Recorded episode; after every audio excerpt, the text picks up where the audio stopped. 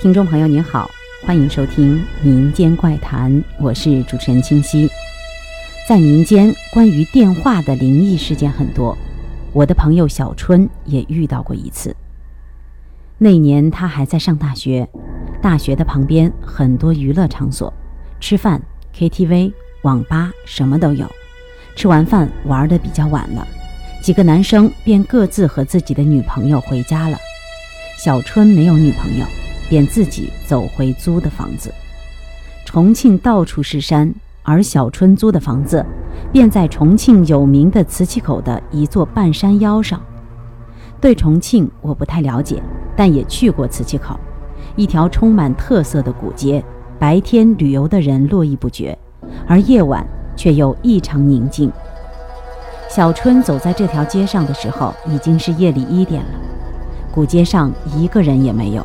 但小春一点儿也不害怕，这条路不管是白天还是晚上，他实在是太熟了。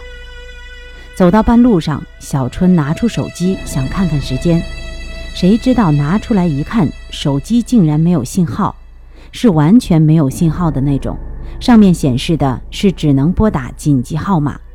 小春心里想，移动的网也太破了，居然会没有信号。当时小春也并没有电话要打。也就没有放在心上，看了时间，便把手机放回了兜里。刚走了没几步，电话突然响了。平时悦耳的铃声，在寂静的夜里听起来却是十分的刺耳。小春赶紧拿出电话接之前，习惯性的看了看号码，竟然没有任何的显示。电话还是不停的响着，小春便接了电话，喂了几声，那边好像信号不太好。什么也听不见，只传来呲呲的电流声。围了半天，见没有人回答，小春便把电话挂掉了。这个时候，他才看到电话仍然是没有信号的状态。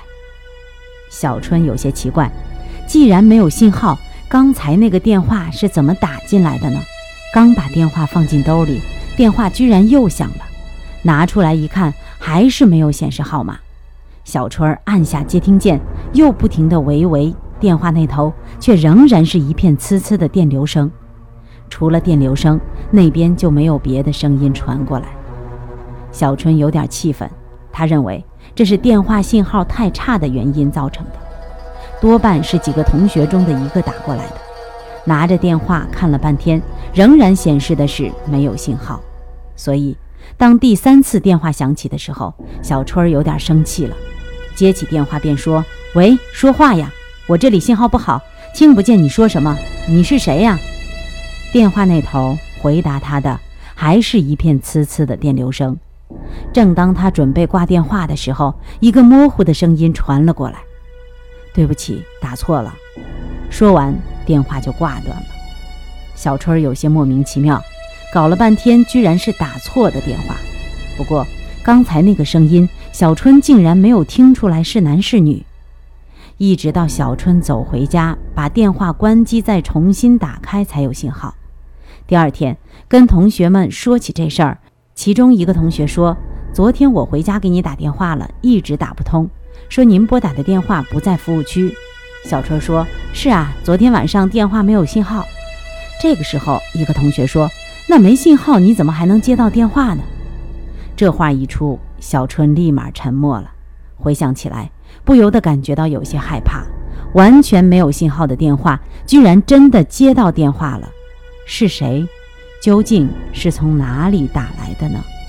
我们不得而知。好了，今天的民间怪谈就到这里，下期再见。